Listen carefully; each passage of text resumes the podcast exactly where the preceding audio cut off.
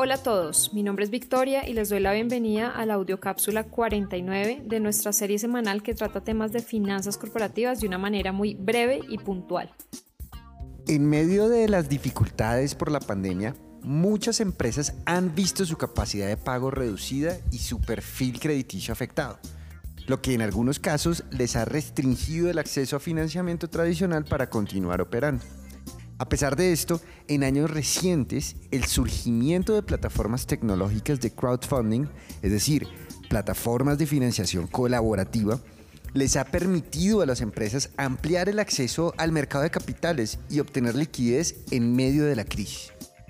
Plataformas en Colombia como Ascenso, Vaki, Agrap, Inverti y Help permiten que las empresas se financien a través de préstamos, de participación accionaria en la compañía, de aportes a un producto o incluso de donaciones. Sin embargo, estas modalidades no son las únicas a disposición de las empresas para mejorar su flujo de caja. El factoring también puede considerarse una modalidad de crowdfunding en el que las empresas se financian con inversionistas a través de sus facturas.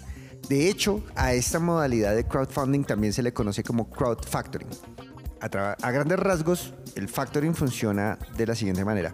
Una compañía vende un producto o servicio a otra compañía, junto con la venta genera una factura que tiene un plazo determinado para ser pagada. Luego, esta empresa, que actuó como proveedora, puede vender la factura a inversionistas en plataformas colaborativas. De esta manera, los inversionistas le otorgan liquidez, le pagan la factura a esta empresa proveedora y reciben un descuento. Entonces los inversionistas esperan a que la factura se venza y la compañía que tenía que pagar por esta factura, la que compró el servicio o el producto en un inicio, le paga la totalidad directamente al inversionista y el inversionista se gana un dinero, la diferencia entre lo que pagó la empresa al final eh, versus lo que ellos pagaron por comprar la factura. Este ejercicio de vender facturas, además de otorgarle liquidez a la empresa, permite mejorar sus indicadores de gestión de efectivo. Es decir, la compañía logra mostrar su balance general o posición financiera de una forma más agradable.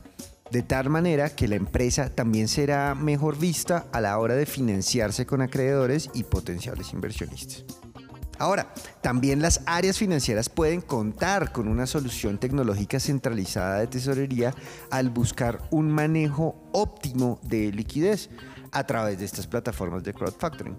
Precisamente la, fiduciaria de Corfi colombiana no solo permite lograr esta centralización con su plataforma que llamamos Fidu transaccional, sino que también permite encontrar una estrategia de gestión de riesgo de liquidez que más se ajuste a las necesidades de las empresas. Soy Rafael España, director de estudios en finanzas corporativas. Los invito a que se suscriban a este canal y a que estén atentos a nuestra próxima audio cápsula de finanzas corporativas.